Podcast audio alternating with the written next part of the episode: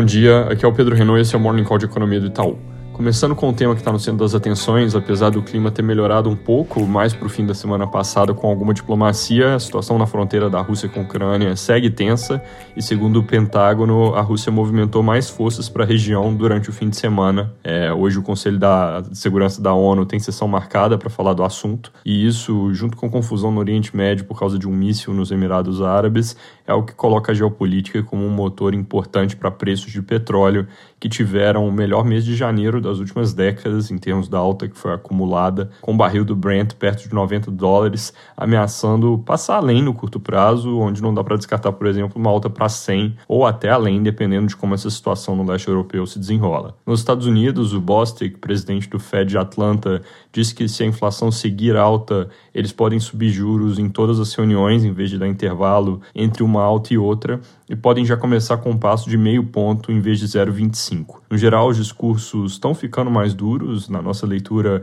são consistentes com o fato de subir juros mais vezes mesmo ao longo do ano, com uma intensidade da alta inicial de março que nos parece ter mais cara de 0,25 do que 50, mas é algo que ainda vai ficar bem dependente da evolução dos dados. Nesse sentido, o índice de custo de emprego que saiu na sexta passada veio um pouco abaixo do esperado, mas essa semana tem mais dados de mercado de trabalho, inclusive o payroll na sexta-feira, que é bom acompanhar bem de perto, principalmente dinâmica de salários. Na China, saíram os PMI de janeiro, com desaceleração trazida pelos surtos locais de Ômicron, mas na verdade com queda menor que a esperada, 50,3 pontos para 50,1 na indústria e 52 para 50,3 em serviços. Depois de vários dias com dinâmica mais tranquila por lá, novos casos e contatos próximos voltaram a subir na margem, estão em níveis ainda baixos, 58 casos de um dia para o outro na China como um todo, mas com aquele risco que não dá para descartar de que a coisa se espalhe e aí com um efeito atividade em atividade local e global que poderia ser importante.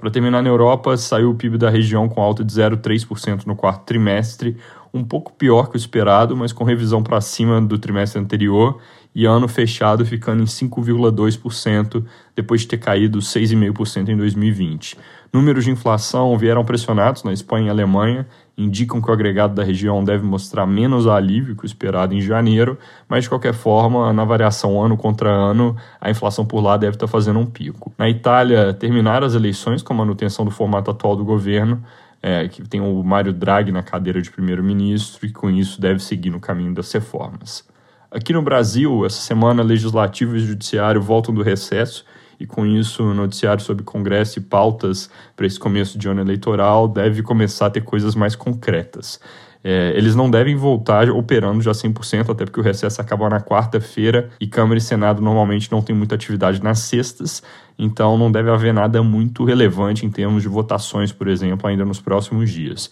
De qualquer forma, pensando em destaques para se acompanhar no curto prazo, primeiro que vem à mente é o plano do governo para reduzir impostos sobre combustíveis não necessariamente vem via PEC, pode também ser lei complementar, especialmente se o governo seguir na linha mais modesta que passou a ser sinalizada no fim da semana passada, de não criar um fundo de estabilização de preços e de só mexer nos tributos sobre o diesel. Além dessa iniciativa do governo, o Senado vem dando sinais de que pretende discutir o assunto combustíveis em breve e por lá tem o projeto de tributar exportações do petróleo para criar um fundo de estabilização e também o texto que veio da Câmara que muda a base de cálculo do ICMS para trazer um alívio temporário de preços. Termos econômicos, destaque da semana vai ser a decisão do Copom na quarta noite, quando a Selic deve subir 1,5% para 10,75% ao ano, que é uma visão bem consensual no mercado. A nossa leitura, a comunicação pós-reunião deve sinalizar redução moderada do ritmo de alta para a reunião seguinte, ou seja, abrir a porta para que em março o BC suba menos juros